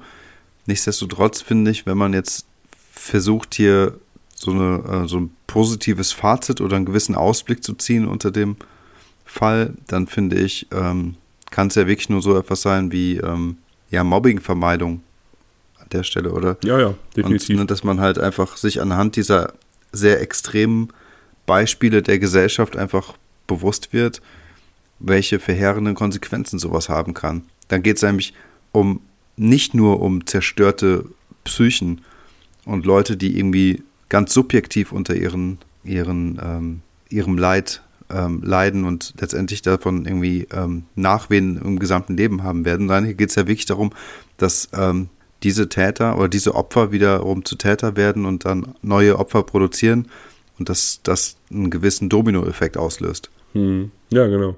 Ganz genau. Ja. Und maximal grausam. Also das Ganze zu filmen, da haben wir natürlich ein anderes Fass, was wir noch aufmachen könnten. Äh, digitale Welt und ähm, wie schrecklich das einfach ist, dass man jetzt scheinbar, so wie du sagst, relativ simpel sich im Internet dann äh, diese Materialien von diesen äh, Tätern ansehen kann, finde ich halt einfach auch ein maximales Unding. Ja, das, es gibt ja diesen Spruch, ähm, das Internet vergisst nicht und der stimmt halt einfach. Was da einfach irgendwann mal landet, das ist da halt auch irgendwo zu finden. Hm. Naja. Ja, aber diese Thematik, also diese Verknüpfung von Gewalt, Morden und diese Einbettung von eben diesen Medien, das werden wir auf jeden Fall auch nochmal an anderer Stelle gut besprechen können. Aber ja, das ist sicherlich auch so, so eine Sache, die, die heute nochmal so eine ganz andere Qualität bringt. Da hatten wir auch schon mal drüber gesprochen, dass man mitunter ja relativ nah auch an diesen Taten dran ist, weil es halt eben solche Beweismittel gibt oder solche, solche Trophäen von Tätern, die halt vor 20, 30 Jahren vollkommen undenkbar gewesen sind. Ja, aber das Schlimme ist ja, dass sich diese Trophäen auch angesehen werden, weißt du? Das finde ich eigentlich so schlimm daran. Das finde ich respektlos den Opfern gegenüber und ich finde, dass ähm, das ist leider spielt das auch so ein bisschen in die Karten dieser Täter. Ja, das ist halt Shock Value, ne? Also so wie, weiß ich nicht, in irgendwelchen Grundschulen dann in irgendwelchen WhatsApp-Gruppen irgendwelche Enthauptungsvideos vom islamischen Staat rumgehen, weil man halt sich darin überbieten möchte, wie hart man ist und dass man sich das anguckt und mitreden möchte, was man da alles Schlimmes gesehen hat. Ähm, oder wir hatten da auch mal drüber gesprochen, das war ja diese Dama-Challenge, als die Serie auf Netflix dann irgendwie durchgestartet ist, dass dann Leute sich irgendwie auf TikTok dafür abgefeiert haben. Ach so, ja, die, so Bilder ähm, nachzustellen, ne? Wie bescheuert. Nee, dass die auch, dass die auch gesagt haben, so, ey, boah, ich habe die, ich habe die Tatortfotos gesehen, war gar nicht so schlimm. Also halt so totaler Unfug und sich selber irgendwie so, ja, wie soll ich sagen, salopp formuliert einen drauf runterzuholen, wie hart man ist, weil man sich diese Sachen angucken kann, ohne irgendwie empathische Regungen zu zeigen, wie ein Mensch das eigentlich tun sollte. Ja, ja das ist halt diese Shock-Value, ne? Du willst halt, keine Ahnung, du willst einfach auch zeigen, wie hart du bist, dass du dir sowas angucken kannst. Und seien wir ehrlich, unsere Generation hat das auch getan mit diesen VHS-Dingern Gesichter des Todes damals. Ja, aber das ist zum Beispiel gut, dass du es ansprichst. Oder es gab dieses Rotten.com, ne? Das sind alles Medien, die ich nicht konsumiert habe. Und äh, ich hatte tatsächlich mir Gesichter des Todes aus der 18er Videothek damals ausgeliehen, da war ich gerade 18, weil ich das nicht gecheckt hatte. Ich wollte mit meiner damaligen Ex-Freundin einen Horrorfilm sehen. Und das, äh, das, äh, als ich gecheckt habe, was das ist, habe ich direkt ausgemacht. Ich muss das nicht sehen. Verstehst du, wie ich meine? Also du kannst mir Death Proof zeigen oder äh, Planet Terror oder irgendwelche oder hier äh, Zombie irgendwelche Filme, Kill Bill, wo ich weiß, es ist halt übertriebener Splatter. So, jetzt kann man den einen Film als reinen Splatter betrachten denken so, ja, okay, muss ich mir nicht einziehen, aber dann kann man aus gewissen Filmen noch irgendwas Kultiges entnehmen, weil man vielleicht die Regisseure feiert oder so. Oder halt gewisse Macharten äh, cool findet, irgendwelche ähm, ähm, filmischen Hinweise auf gewisse Genres oder ähm, äh, Ära, äh, Ehren oder sowas ähm, irgendwie spürt oder sieht und wahrnimmt. Und dann ist es eine eine Geschichte, dass man sozusagen aus cineastischer Sicht sagt, okay, ich gucke mir das an. Aber halt in dem Moment, wenn es halt realistisch ist, das war für mich schon immer ein Tabuthema, weißt du? Und deswegen habe ich mir den Scheiß damals auch nicht reingezogen und auch diese Website nicht besucht. Und das ist halt der Unterschied. Und ich glaube halt, dass es da schon mittlerweile eine Verstumpfung der Gesellschaft eindeutig gibt, wenn das normal ist. Ich finde das, was, was ist das denn, dass irgendwelche Enthauptungsvideos an Grundschulen gezeigt werden. Ey, da wird mir kurz schlecht, wenn ich mir sowas vorstelle. Menschen überbieten sich halt oft darin, irgendwie extrem sein zu wollen, ne? Und es wird halt dann irgendwie immer extremer. Ja, das ist wie gesagt ein sehr, sehr weites Thema. Aber ich glaube, diese Faszination von auch einfach Gewalt ist so alt wie die Menschheit selber und. Das stimmt, ja. Da ist was dran, ja. Ja, das ist halt einfach der, der logische Schritt dieser medialen Evolution, dass man, wenn das Material verfügbar ist, das auch konsumiert. Ne? Und ich weiß gar nicht, ob die Gesellschaft irgendwie heute abgestumpfter ist als früher. Ich meine, wenn man so unsere, unsere Großelterngeneration sieht, die sind halt einfach noch in, in Kriegszeiten aufgewachsen. Die haben halt einen ganz anderen Zugang zu Gewalt in ihrem Alltag gehabt. Und ich glaube. Ja, aber die hätten doch, die hätten doch mit dem Kopf geschüttelt, wenn man denen gesagt hätte, ey, wisst ihr was, in 80 Jahren gibt es irgendwelche Videos, die ziehen sich die Leute dann in der Grundschule rein. Ja, ja. Aber weil die das in ihrem Alltag hatten. Ich glaube, der Mensch braucht ein gewisses Maß an Konflikt und auch an, an Konfrontation mit schlimmen Dingen in seinem Leben irgendwie. Und das haben wir nicht mehr. Unsere Welt ist sehr, sehr sicher. Unsere Welt ist sehr, sehr gemütlich und warm. Und deswegen spielt sowas auch irgendwie oder deswegen spielen solche Medien nochmal eine andere Rolle, weil wir damit dieses Bedürfnis befriedigen, dass man irgendwie vor, weiß ich nicht, 100 Jahren einfach im echten Leben in Anführungsstrichen befriedigt hat, durch die direkte Konfrontation mit der Thematik. Ja, gut, ist möglich, ja. Und dann gab es bei den Römern Gladiatoren oder so. Ich glaube, dass im Prinzip dieser Schrei nach Grausamkeit ja schon wirklich damit beginnt, dass das Leben vielleicht den Menschen doch zu warm ist und dass das der Grund ist, warum überhaupt erst gemobbt wird. Ne? Dass dieses Leid, was man dann jemandem zuteilt in Form des Mobbings, dass halt das irgendwie auch ähm, ja scheinbar bedürfnisbefriedigend oder sowas ist. Ich glaube, Mobbing hat in erster Linie zwei Ebenen. Das hat einmal die Ebene, dass die Leute, die Mobber sind, häufig ja wirklich arme Würste sind, die ihre eigenen Unsicherheiten, ihre eigenen Unzulänglichkeiten, das Wissen darum, selber erbärmliche Loser zu sein, dadurch kompensieren, dass sie andere klein machen. So. Und auf der anderen Seite hast du die Mitläufer und die, die Zuschauer, die froh sind, dass sie nicht selber Opfer werden und die auf der anderen Seite das menschliche Bedürfnis nach Gruppenzugehörigkeit dadurch befriedigen, dass sie teilhaben und eben nicht dagegen sind. Ich glaube, das sind zwei ganz, ganz wichtige Dynamiken in diesem Mobbing-Prozess. Ja, das kann und dann, sein. Und dann, und dann, und dann hast du eben diesen, ja, diese, diese Mobbing-Suppe, die dadurch entsteht. Hm. Und ich, ich bin da relativ sicher, ich, ich glaube wirklich, dass, dass Menschen, die das tun, zu 90 bis 95 Prozent, ich lehne mich jetzt aus dem Fenster, ich habe natürlich keine empirischen Studien dazu gelesen oder gar selbst angefertigt, ganz unzufriedene Würste sind, die vielleicht auch in ihrem eigenen Leben wiederum unterdrückt werden, vielleicht zu Hause geschlagen werden, sich minderwertig fühlen, sich unzulänglich fühlen und diesen Schmerz in sich einfach nur füllen können, indem sie andere runterziehen. Ja, das kann sein.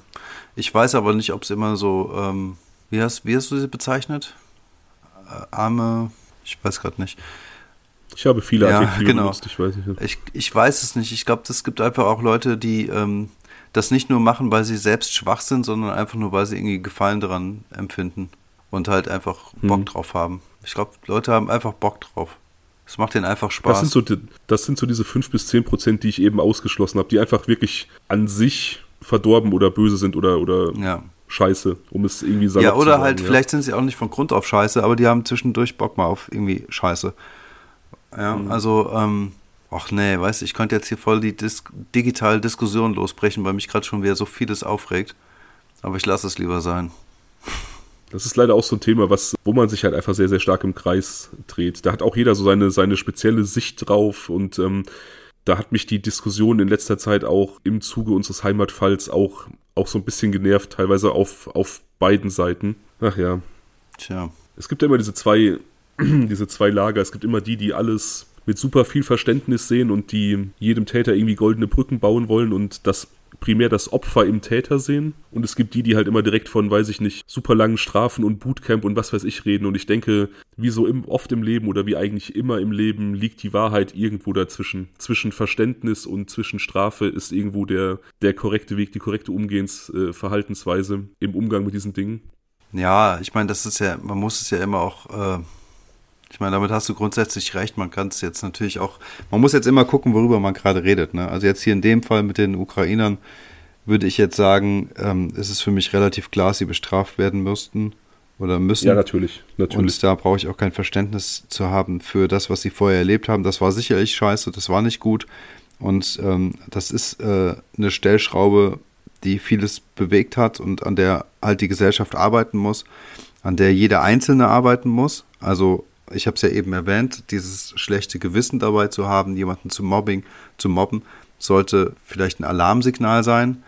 Und deswegen, nichtsdestotrotz ist es ganz klar, dass es hier brutale Täter sind, die irgendwie auch eingesperrt werden sollten, wie ich finde. Ich möchte das nochmal fürs Protokoll sagen. Ne? Ich habe natürlich auf, auf das, was denen passiert ist, nur verwiesen als Erklärungsansatz. Das sollte, wie gesagt, in gar keiner Weise heißen, dass das für mich irgendeine Rechtfertigung nee, ist. Nee, das ne? hat man aber auch so nicht. Also, nee, nee. So habe ich das jetzt auch nicht gehört. Also, ich glaube grundsätzlich aber auch, dass es gewisse Auslöser gab in deren Kindheit und Jugend, die nicht in Ordnung waren und die vielleicht sogar so schlimm waren, dass sie bei den speziellen Menschen, was wie gesagt nicht bei allen sein muss, aber bei diesen Menschen eben zu was geführt hat oder etwas mit beeinflusst hat. Und, ähm, und das ist etwas, wenn wir versuchen, hier einen gewissen äh, positiven Lerneffekt für die Gesellschaft rauszuziehen oder gewissermaßen einen Auftrag jetzt hier mit dieser Podcast-Folge verfolgen wollen, dann ist es möglicherweise dieser. Dass man halt sagt, okay, ja, man sollte Mobbing vermeiden, so abgedroschen das jetzt irgendwie klingt. Ja, ja, du hast vollkommen recht. Es klingt abgedroschen und es klingt platt, aber es ist halt einfach die Wahrheit, ne? Ja, also wenn man, egal welche Form von Gewalt ausübt und wenn es Ausgrenzung ist oder äh, Hänseln ist oder halt Mobben ist oder was auch immer es ist, es kann etwas auslösen. Es kann was in den Menschen auslösen und ähm, manchmal auch zur Explosion führen. Ja, das war ein sehr schönes Schlusswort. Puh, ich hab's geschafft. Möchtest du, möchtest du was wäre wenn raushauen? Also haben wir, du hast haben ja wir eine Abstimmung gehabt? Ja klar. Okay, ich bin schon wieder ganz raus. Warte, ähm, diesmal habe ich mein Handy geladen. Sehr gut. Es funktioniert wieder, nachdem es fachmännisch gesäubert wurde. ja. Hm, Okay.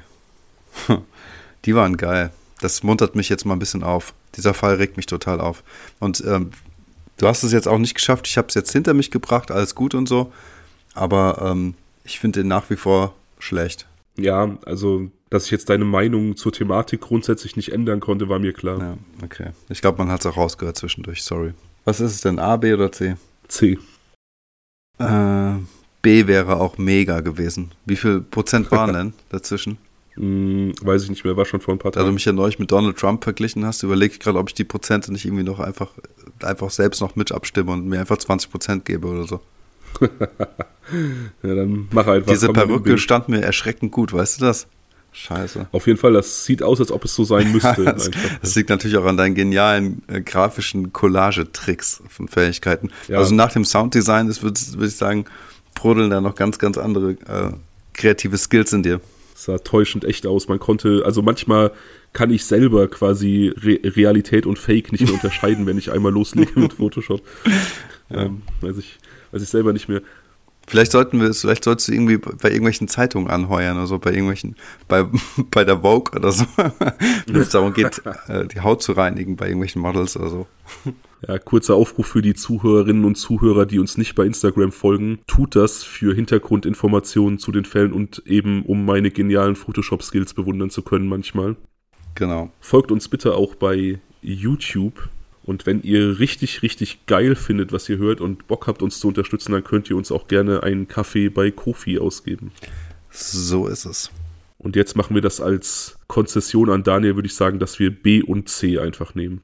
Ja, ich finde, das habe ich mir verdient. Fabian, ich fange aber mit C an, ja. Okay.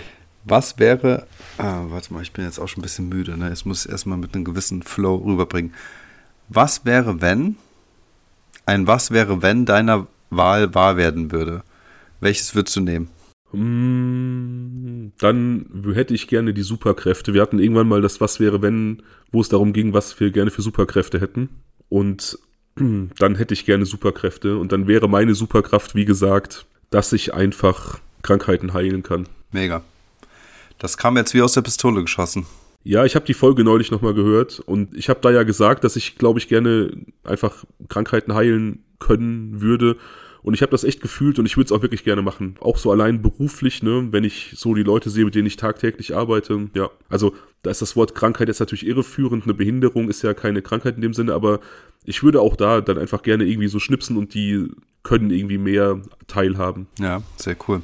Also auch keine irgendeine Superkraft jetzt nicht fliegen können oder so, sondern du würdest auch wirklich gerne was Positives damit anstellen. Ja, hätte ich Bock drauf auf jeden Fall. Ja, mega. Gute Antwort. Ich weiß es nicht, ehrlich gesagt. Ich bin gerade die an- ganzen Was wäre wenn Fälle mal durchgegangen. Ähm, jetzt kann ich natürlich jetzt moralisch irgendwie nicht irgendwie so das Blödsinniges von mir geben. Aber ich finde deine Antwort erstmal gut, das muss ich schon mal so unterschreiben. Ich würde sagen, ja, einen Außerirdischen zu treffen, das würde ich, glaube ich, nehmen. Auch total geil. Ja, das äh, wäre auf jeden Fall sehr spannend. Wobei ich auch sagen muss, das ist so ein bisschen unbefriedigend. Also ich glaube, wenn ich wüsste, ich könnte jetzt ein Was wäre, wenn wirklich ermöglichen, dann würde ich mir, glaube ich, auch eher was Sinnvolleres überlegen, als Außerirdische zu treffen. Weißt du, ich glaube, da müsste ich, glaube ich, nochmal über den Was wäre, wenn Fall nochmal nachdenken. Was wäre, wenn auf der Welt komplett Frieden wäre? Was wäre, wenn es nicht solche äh, blutrünstigen Mörder wie die beiden, ähm, wie Victor und Igor geben würde? Weißt du, also hm. sowas. Ja, ja, das stimmt. Dann sind die im Vergleich dazu mir die Aliens eigentlich relativ schnuppe. Aber trotzdem jetzt mal, wenn ich mal so in unseren ähm, in unser Was wäre wenn Archiv reinschaue, ist es etwas, was mir doch am ehesten gefallen würde von denen, die wir schon hatten. Okay, und was war jetzt B? Fabian, was wäre, wenn du ein Baum wärst? ein Baum. Ein Baum. Dann hätte ich irgendwo Wurzeln geschlagen und würde an einem hoffentlich sonnigen Örtchen stehen und würde nicht vom Borkenkäfer genervt und meine Wurzeln wären tief genug, um das sinkende Grundwasser trotzdem noch zu erreichen, hoffentlich durchgefallen. Das klang jetzt so wie jemand, der verzweifelt versucht, irgendwie bei einer Klassenarbeit, für die er nicht gelernt hat, durch Schwafeln irgendwie eine gute Note zu erzielen. Ja, oh. äh, was sind Fakten über Bäume? Was weiß ich über Bäume? Oh, die Jetzt haben stell dir doch mal vor, wie krass das eigentlich wäre. Du wärst ein Baum, also und stehst die ganze Zeit immer an dieser einen Stelle und über Jahrzehnte hinweg erlebst du und du bist zufrieden damit, ne? Also du findest es nicht langweilig und doof, weil du jetzt nicht die Welt sehen kannst oder so, sondern du bist einfach ein Baum und mit dem Baum sein bist du glücklich. Und du erlebst so das, das Leben, wie es sich weiterentwickelt, immer von der gleichen Stelle aus. Das ist doch irgendwie krass, oder nicht? Ja, aber auch krass frustrierend. Ja. Also, vielleicht, ja, vielleicht ja, wenn du es als frustrierend wahrnimmst. Auf der anderen Seite bist du zu Hause für verschiedene Tiere, du spendest Schatten im Sommer, vielleicht hängen an dir noch Äpfel, weißt du? Du hast immer mit so kleinen Eichhörnchen zu tun, die irgendwie äh, lustig sind. Weiß ich meine, ist, ein Baum ist ja auch was Schönes. Ja, das ist mir zu altruistisch. Ich habe gerne Bewegung. Also, Nochmal, ja, also versetze dich in die Perspektive, dass es für dich schön wäre. Ja, also Baum zu sein, ohne Bewegung. Ja, die, die, so die maximale Bewegung, die du jetzt irgendwie äh, erlebst, ist ein Windstoß oder so, wenn es stürmisch ist.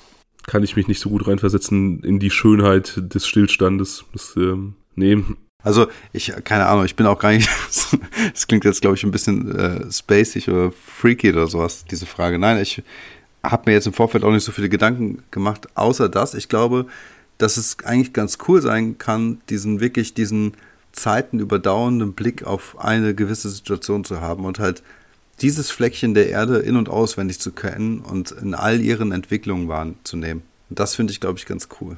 Also den Gedanken finde ich ganz nett, ohne dass ich jemals es in Betracht gezogen hätte und auch nicht cool finden würde, ein Baum zu sein tatsächlich. Ne? Also versteht mich da nicht falsch. Aber diesen Betrachtungswinkel zumindest, den finde ich ganz interessant. Ja, das stimmt. Der ist interessant, aber ich bin froh, dass ich kein Baum bin, letztlich. Ja. Ja, aber zwei kurze und knackige Was wäre wenn Szenarien. Ich fand die ja ganz gut diesmal. Auf jeden Fall.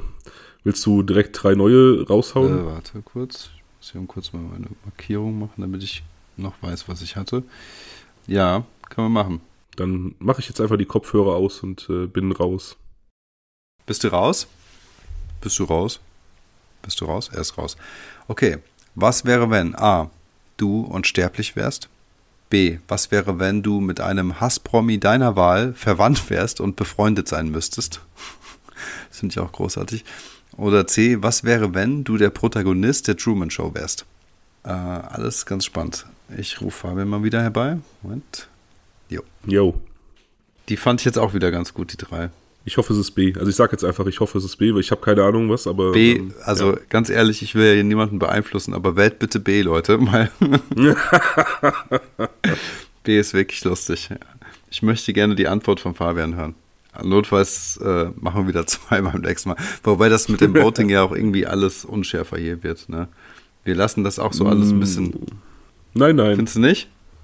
Also du, du setzt hier ständig irgendwelche diktatorischen Entscheidungen durch. Unsere Abstimmungen sind eigentlich auch egal, weil wir dann eh machen, was wir wollen. Das ist nicht so richtig. Das stimmt ja alles hier nicht, Herr Trump. Das sind wieder Fake News hier von dir. Okay, Kim. Wenn du das sagst. ja, tja, du hast es hinter dir. Hm. Wir haben diese Folge überstanden. Ich bin platt, ich hab Bock aufs Bett.